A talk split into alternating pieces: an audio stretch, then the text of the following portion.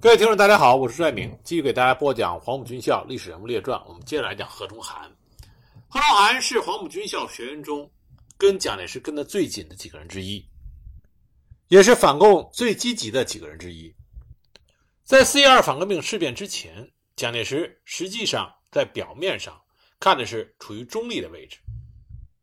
但是他的内心深处是不愿意和共产党合作的。因此，黄埔学生中能够体会到蒋介石的真实用心，并且在实践中能够心领神会，那么自然就会受到蒋介石的器重。而这其中的佼佼者就是贺中涵。一九二六年东征前线，蒋介石突然接到侍从参谋贺中涵没有严格按照递送公文的程序而亲自送来的一份密报。密报中详细叙述了汪精卫、李之龙在后方黄埔的所作所为。诬陷他们暗地勾结，进行权力扩张。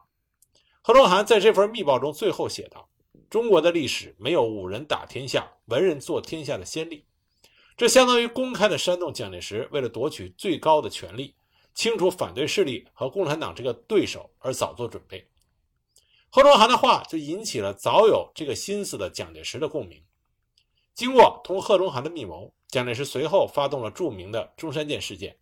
逮捕了海军局代理局长、共产党员李之龙，包围了苏联顾问团的住宅和共产党机关以及省港罢工的委员会。而贺龙涵呢，以实际行动积极配合，密告第一军的缪斌等，将本部的共产党员立即加以扣押。中山舰事件是蒋介石背叛革命的第一个信号。自此之后，贺龙涵和黄埔三杰中另外两位蒋先云和陈赓，依照不同的信仰，彻底的分道扬镳。在去苏俄学习之后，一九二八年一月，贺中涵自苏俄回国，立即被蒋介石任命为杭州军事训练班学生总队长，负责收容逃散到杭州的黄埔军校第五期、第六期学生。三月份，该校正式迁往南京，改名为中央陆军军官学校，对内仍称黄埔军校。同月，黄埔同学会在南京举行了全体会员大会，贺中涵被选为监察委员。这时候，他还担任了。国民党南京特别市党部监委会常委委员，贺中涵想从此转入带兵，但是蒋介石看透了他不容易被驾驭的本性，偏偏不把兵权交给他。一九二九年春，贺中涵被蒋介石派往日本明治大学留学，其实是要他利用留学的机会，潜心的研究日本的军事政治。他虽然身处在异国他邦，但时刻关注着国内的政治斗争。不时地发表反对共产党和国民党左派的言论，他所写的《改组派之检讨》的小册子，颇受国民党右派分子的赏识。他在日本学习考察了两年时间，这正是世界资本主义经济危机爆发之际，一些国家的资产阶级为了加强自己的统治，要求建立法西斯专政，以镇压人民的反抗斗争。贺龙涵在日本深受这种思潮的影响。一九二七年四月十二日，蒋介石在上海发动了反革命政变，接着宁汉合流，全国出现了一片白色恐怖。但是中国共产党并没有吓倒，革命斗争星火燎原，尤其是红军在各个根据地的发展，使得当时国民党日夜不得安宁。因此，蒋介石发动了对中央革命根据地第一次围剿，但很快就被迅速的粉碎，连总指挥张辉瓒也被活捉。这时候，蒋介石。经过仔细的思考，他认识到光靠军事实力是不能够消灭共产党，因此当时提出了三分军事、七分政治的指导原则，在加强军事进攻的同时，也要加强军民政治训练，维系其内部统治，破坏红色根据地内雨水一般的军民关系。那这就需要一大批能干的政工人员。蒋介石想到的第一个人就是贺中涵。因为贺中涵早年参加过共产党的一些活动，还两次去过苏俄。蒋介石认为他的这位高徒对于共产党的政治工作最熟悉，所以电召他回国。于是，在1931年2月，贺龙涵回到了国内，先后担任了国民党陆海空军总司令部政治宣传处处长、训练总监部军事教育处处长、鄂豫皖边区剿匪总司令部政治训练处处长等职。国民党部队分为嫡系和杂牌两大类。嫡系部队因为经过清党运动，一大批做政治工作的共产党员和所谓的嫌疑分子被清出了军队。杂牌部队原来就没有政工人员。针对这种情况，贺龙涵在征得蒋介石同意之后，在原有高级政工干部中挑选了一百三十人，办起了星子训练所，也就是黄埔军校特训班前身，对这些人进行了为期两周的短期特别训练，讲习对共产党政治斗争技术以及所谓的对全国军民宣传和平统一的国策。蒋介石当时对这个训练班特别感兴趣，先后五次到该所进行训话。这些学员后来大多成为了国民党军队中从事反共政治训练的骨干。当时国民党部队不仅是政工干部缺乏，政工体制也极为混乱。南京的中央委员会政治训练处不能够对全军各级政治机关实施有效控制，处于各自为政的状况。一九三三年二月，贺龙涵接替刘建群担任了国民政府军事委员会政治训练处处长之后，采用了办政训研究班。和军校特训班的办法，抽调了一批又一批军队中原有的政工干部和大专毕业生进行短期集训，然后分派到全国各地军队中，并且规定各军师都设政训处，团、营、连派指导员，所有中上级的政工人员都要由军事委员会直接委派，而这些人大多都是军校出身的复兴社会员，这样贺龙涵就直接。掌握了一支庞大的军队政治训练队伍，最多的时候达到三千四百多人。贺龙涵还与刘建群、袁守谦等人策划，采取派遣宣传队的形式，把政工人员安插到西北、东北和西康等地国民党杂牌军中去做反动宣传工作，以防止这些军队出现异动。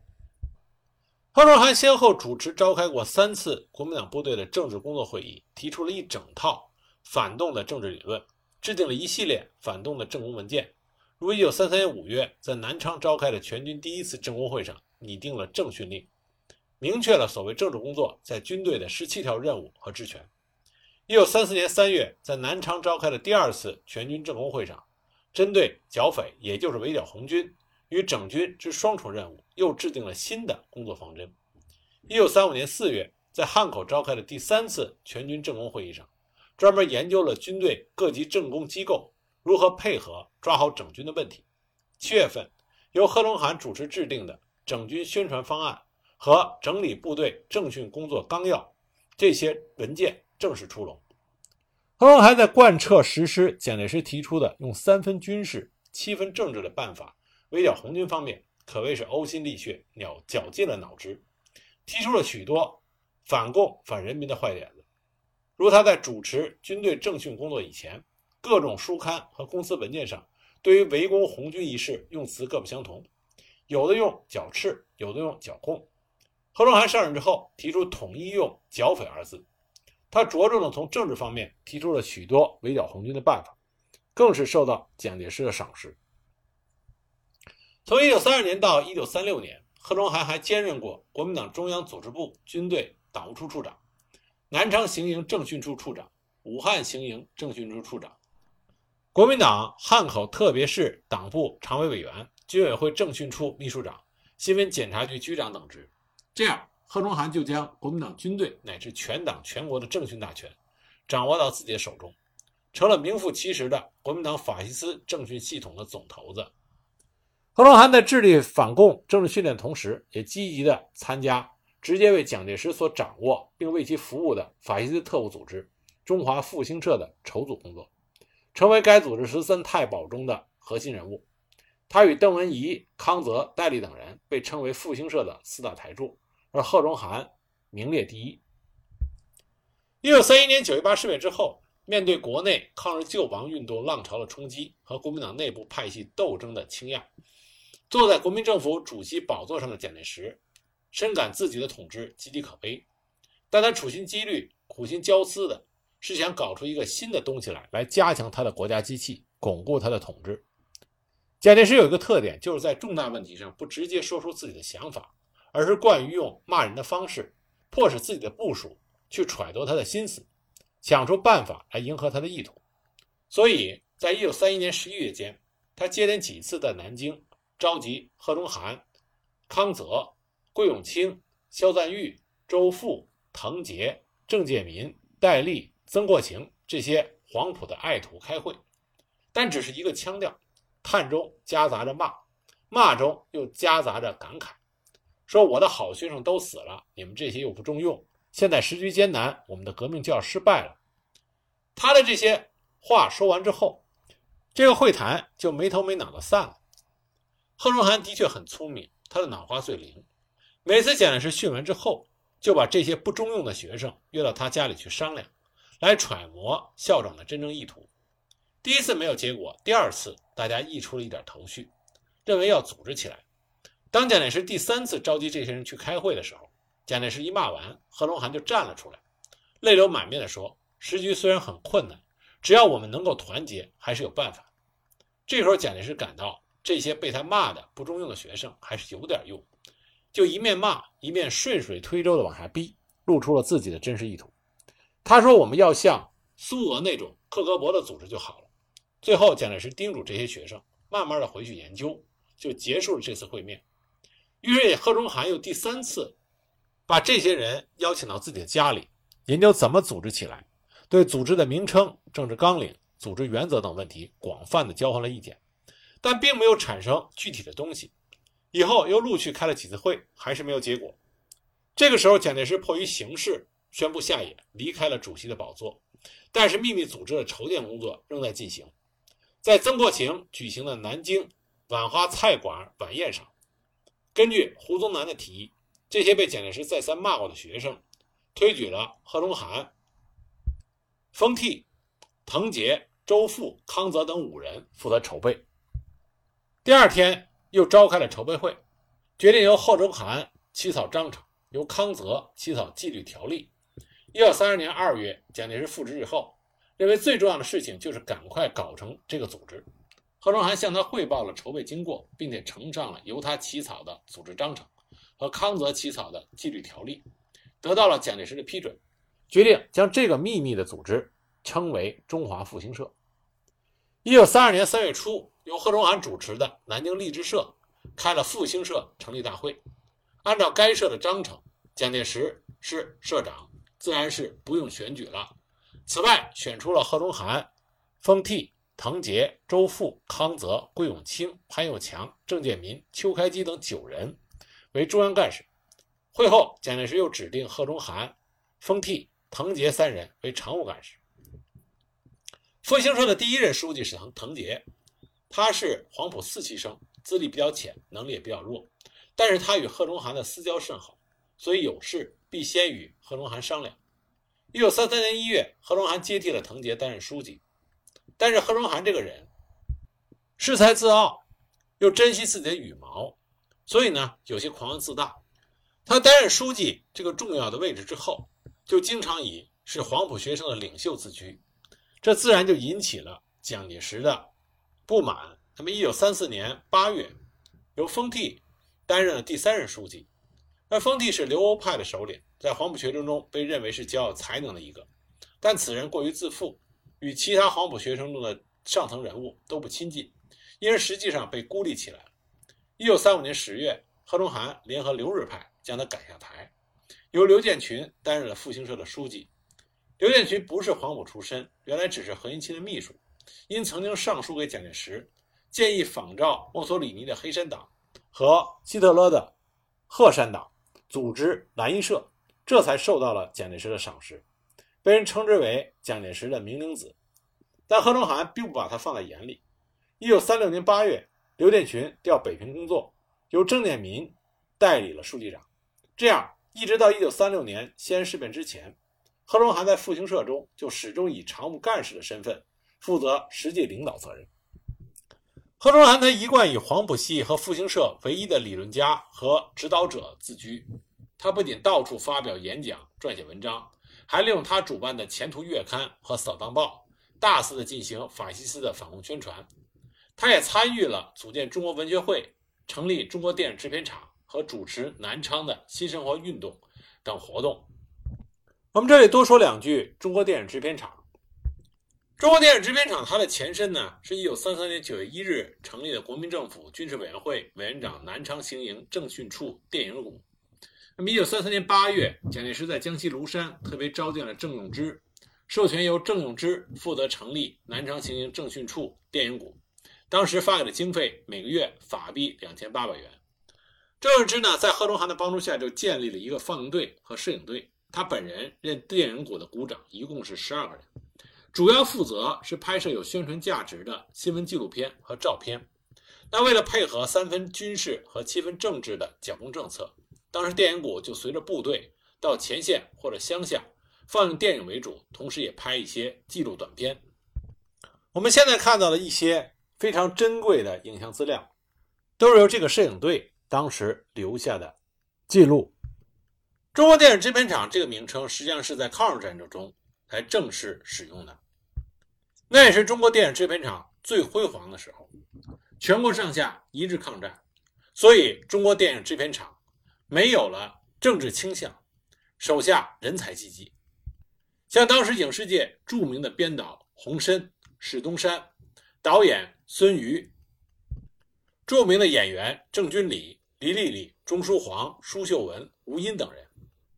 还有我们所熟知的《大闹天宫》的制作人万氏兄弟万籁生、万籁鸣等，作曲家刘雪安。声乐家盛嘉伦，这些人都集中到了中国电影制片厂。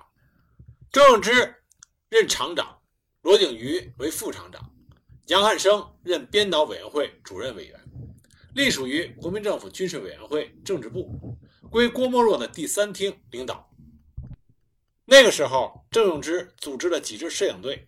分赴各主要战区，拍摄日军飞机疯狂的轰炸平民区。人们扶老携幼逃难的情景，以及台儿庄大捷、徐州会战、武汉大轰炸等等，留下了宝贵的影像资料。这些短片被编成抗战特辑，在中国各地放映，对于促成全民抗战起到了巨大的作用。仅仅在中国电影制片厂成立到撤出武汉的半年多时间里边，他们就拍摄了《保卫我们的土地》《热血忠魂》和《八百壮士》。三部抗战剧情片，包括三集抗战特辑、两集抗战标语卡通、四集抗战歌集、五集电影新闻在内五十多部纪录片、新闻片和卡通片。当然，抗日战争胜利之后，到新中国建立，中国电影制片厂最后也是花开两枝。他在上海的摄影厂被上海军委会文化教育管理委员会接管，以此为基础。在一九四九年十月十六日，成立了上海电影制片厂，而他的另外一支迁到台湾，一直到一九九五年才正式结束了他的历史使命。一九九八年，台湾的中国电影制片厂将他所拥有的胶卷全数转交给国家电影资料馆，经过清点，一共是三百多部剧情片，两千四百多部新闻片，四百多部纪录片。以及近两百部军教康乐片，这还不包括新中国建立之后他另外一支所拍摄的其他影视资料。所以说，中国电影制片厂是中国影视业发展的一个先驱，尤其是在纪录片拍摄这一块。那么接着回来说贺龙涵，贺龙涵很能写，他的文笔也非常好，他的著作虽然不多，但是长篇大论的演讲却不少。他对蒋介石主义的阐发和注释，他自命他是第一人。他写文章或者演讲，不像邓文一那样一大串的语无伦次、乱七八糟的口号堆积，而总是咬文嚼字，力求说出个自以为深奥的道理来。从1933年到1937年间，贺中涵每年出版一册《易德集》，打着救国统一、复兴民族的招牌。宣扬一个主义、一个政党、一个领袖的独裁理论，和攘外必先安内、抗日必先剿共的反动政策。也正是因为他极力的拥蒋反共，所以越来越受到蒋介石的器重。一九三五年十一月，贺龙涵当选为国民党第五届中央执行委员。次年一月，又被授予了陆军少将的军衔。十月，晋升为陆军中将，并且获得四等云辉勋章。他凭着自己的资历、能力、势力。和蒋介石的器重，在复兴社中自居为第一把交椅。这个时候的贺中涵还是非常得到蒋介石的赏识和器重。贺中涵在《国民革命与国民家统一》的文章中，他这么写道：“一个国家的统一不仅是国土的统一，一定要在政治、军事、经济、文化各方面都是统一的，才算是真正的统一。中国在军事上的不统一，原因是由于国民革命的组织中充满了个人主义，而失去了三民主义的思想。他打着救国统一、复兴民族的招牌，其实宣扬的是一个主义、一个政党、一个领袖的独裁理论。他的文章成为蒋介石推行法西斯统治的扛鼎之作。正是因为他符合了蒋介石的口味，使他进一步受到蒋介石的赏识，成为复兴社里第一把交椅。发言表态始终处于权威地位。但是贺龙涵这个人野心外露。让蒋介石非常的不喜欢，所以蒋介石呢也从来不给他兵权，而且除了短暂的让他担任过复兴社书记以外，蒋介石一直不让贺龙涵坐稳复兴社书记的这个位置。但是贺龙涵从来没有自我检讨，他的缺点和弱点在哪里，而只是一味的觉得自己所用的权力还不够大，而这种对权力的强烈欲望也使得贺龙涵。总是想着要再立下奇功一件，这种不知满足、急功近利的心态，终于导致他铸下了大错。这就是西安事变中他的表现。一九三零年十二月十二日，西安事变爆发，消息传到南京之后，复兴社和黄埔系内部人员无不惶惶然。贺龙涵却认为这是一个千载难逢的好机会，他顿时活跃起来。他与亲日派何应钦秘密勾结，力主讨伐张扬，轰炸西安，挽救出领袖的生命。在他的积极参与下，复兴社通过了武力解决西安事变的决议案。他还发动了黄埔系一百七十余名青年将官通电讨逆，并与邓文仪等一起收编了在南京失业的各中央军校毕业生，发起和组织了三百人的讨逆赴难团。何龙涵自知威望不够。于是就拥护何应钦，暂代陆海空军总司令，主持军事。为了取得何应钦的信任，他将复兴社内部组织情况以及社员名册，通通的向何应钦报告。贺龙涵所从事的诸多活动有了自己的打算。他觉得自己很聪明，如果蒋介石被释放，他就可以捞到秦王之功；如果蒋介石驾崩，又可以成为拥何应钦继位的元勋。无论事件结果如何，自己所获自必不小。可是没有料到，正当他们乱哄哄的闹着要出征的时候，传来了西安事变和平解决的消息。在中共的调停下，张扬终于以大局为重，释放了蒋介石。一向精明的贺龙涵这次如意算盘被打破，所谓的讨逆赴难团只好做鸟兽散。在以后的日子里，何应钦以窃窜的嫌疑险遭不测。贺龙涵也被蒋介石认为居心叵测，备受冷遇。他哪里知道西安事变期间，他们所有的活动都已经被戴笠所注视。他的举动被特务侦细之后，报告给了戴笠。蒋介石一获释，戴笠就告了密。复兴社和军统两个机关权力之争由来已久，所以戴笠自然在向蒋介石汇报的时候没有任何的隐瞒，这自然就引发了蒋介石的震怒。当蒋介石回到南京以后，他得知了贺龙涵的表现，当时就把贺龙涵叫来，对他进行痛斥，说：“我还没有死，就把我出卖了，混蛋的家伙！”当时骂的贺龙涵懊悔不已，失声大哭。可是蒋介石却对他说：“你哭，滚出去哭。”但是虽然蒋介石对贺龙涵的表现不满意，但是他知道贺龙涵在反共上是极为坚决的，在政治工作方面。贺中涵还是有着出色的能力，足以和共产党方面匹敌。因此，在统一战线这个大前提下，蒋介石为了在政治上与中国共产党明争暗斗，他依然需要贺龙涵这个反共的干将。